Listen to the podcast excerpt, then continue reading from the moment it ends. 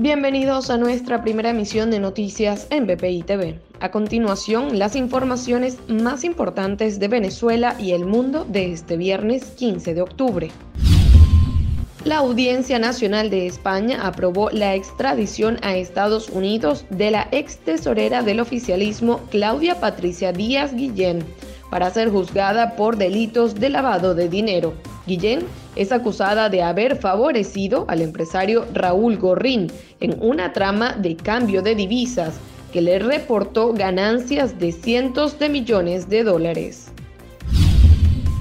Un estudio publicado por Pulso de la Migración informó que al menos 96% de los migrantes venezolanos radicados en Colombia tienen intenciones de quedarse en ese país. Apenas 3% plantea regresar a Venezuela y el 1% tiene en mente trasladarse a otro país.